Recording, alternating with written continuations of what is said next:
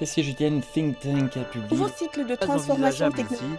Les coûts économiques en seraient trop élevés. La dynastie des Ming datant de, plus de 500 ans du Rebelle remonte à plus de 2000 ans. Cette semaine en Chine. Cette semaine en Chine. Suivre l'actualité chinoise de la semaine avec Bamboo Studio. 82 personnes tuées et 35 autres portées disparues. C'est le bilan d'un séisme de magnitude 6,8 euh, qui a secoué lundi le district de Luding dans la province du Sichuan, dans le sud-ouest de la Chine. Quelques 20 000 personnes ont été déplacées suite à de fortes pluies qui ont frappé les zones sinistrées euh, dans les journées de jeudi et vendredi. La Chine intensifiera son soutien politique pour l'emploi et la création d'entreprises afin de favoriser de nouveaux moteurs de croissance selon une conférence exécutive du Conseil des affaires d'État présidée mercredi par le Premier ministre Li Keqiang. La situation de l'emploi actuelle est généralement stable, mais il y a aussi des préoccupations. Les gouvernements locaux doivent assumer avec sérieux leurs responsabilités et prendre des mesures particulières, a indiqué le Premier ministre. Et la Banque centrale de Chine réduira le taux de réserve obligatoire des dépôts en devises étrangères euh, pour les institutions financières de 2 points de pourcentage. À partir du 15 septembre, le taux de réserve euh, sera donc réduit à 6% contre 8% actuellement.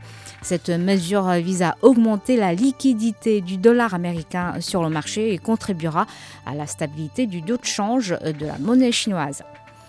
Et dans l'attente de la traditionnelle fête de la mi-automne euh, qui tombe cette année le samedi 10, les autorités de régulation, régulation du marché ont lancé une campagne pour contrôler la surenchère du gâteau de la Lune. L'exigence de sobriété est donnée contre la recherche du luxe de manière à bannir le suremballage et l'envolée excessive des prix. On estime toutefois que cet aliment de fête devrait représenter cette année un marché de 20 milliards de yuan. 67 millions de Chinois travaillent dans le e-commerce. Les ventes en ligne nationales ont réalisé en 2021 un chiffre d'affaires de 1,9 billion d'euros, tandis que pour l'e-commerce transfrontalier, le chiffre a été de 276 euh, milliards d'euros. Ces statistiques ressortent de la CIFTIS 2022, la Foire internationale pour le commerce du service de Chine. La deuxième économie du monde est en effet dotée du plus grand marché en ligne et maintient sa première place mondiale en termes de numérisation de la livraison et de démocratisation du paiement mobile. La Chine va construire euh, la plus grande usine de membranes photovoltaïques. Les travaux ont été officiellement inaugurés le mercredi 7 à Lianyungang, dans la province du Jiangsu, dans l'est du pays. La construction de l'usine devra euh, coûter 21,6 euh, milliards de yuan, soit un peu plus de 3 milliards d'euros. L'usine sera capable de produire annuellement pour 1 million de tonnes de membranes. La Chine dépend actuellement à hauteur de 60% de l'importation pour son approvisionnement approvisionnement de ces matériaux. Les travaux de construction d'un grand projet de tunnel sous le fleuve Yangtze ont démarré mercredi, toujours dans la province du Jiangsu. Le projet vise à établir un lien routier transfluvial important sous le plus long fleuve du pays, reliant la ville de Nantong à celle de Taichung. La future autoroute de 39 km, dont 11,2 km sous le fleuve, devrait être ouverte à la circulation en 2028. Ce projet emblématique aura recours à des techniques sophistiquées d'excavation avec, un tunnelier à bouclier, euh, d'hydrovugation et, et d'inifugation. Le géant de la tech euh, Baidu a obtenu euh, des licences pour exploiter des robots taxis 100% autonomes dans deux villes chinoises où ils peuvent désormais proposer des trajets au public.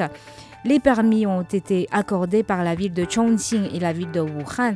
Baidu prévoit de déployer dans un premier temps une flotte de 5 véhicules dans chaque ville où ils seront autorisés à opérer dans des zones bien spécifiques et ce de 9h à 17h à Wuhan et de 9h30 à 16h30 à Chongqing.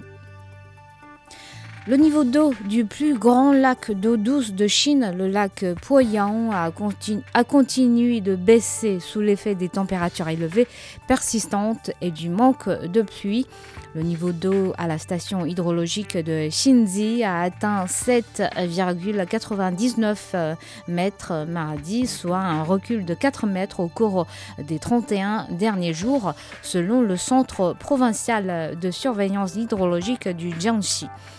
Et malgré de mains efforts de lutte contre la sécheresse, le niveau d'eau du lac devrait continuer de baisser en raison de vagues de chaleur et d'un temps sec au cours de la prochaine semaine. Des scientifiques chinois ont inventé un système de voile spatial pour désorbiter une fusée Long March 2 lancée le 23 juin dernier. Le système, semblable à un cerf-volant de 25 mètres carrés, plus fin qu'un cheveu, permet de ralentir la course de l'objet jusqu'à ce qu'il se déplace hors de son orbite vers la Terre et finisse par brûler dans l'atmosphère terrestre. La solution doit permettre de réduire les débris spatiaux. Aujourd'hui, des millions de déchets gravitent autour de la Terre. C'est l'équivalent de 9600 tonnes de matériel qui se déplace à des milliers de kilomètres heure, euh, constituant un danger pour les activités humaines dans l'espace. Et merci d'avoir écouté Bamboo Studio.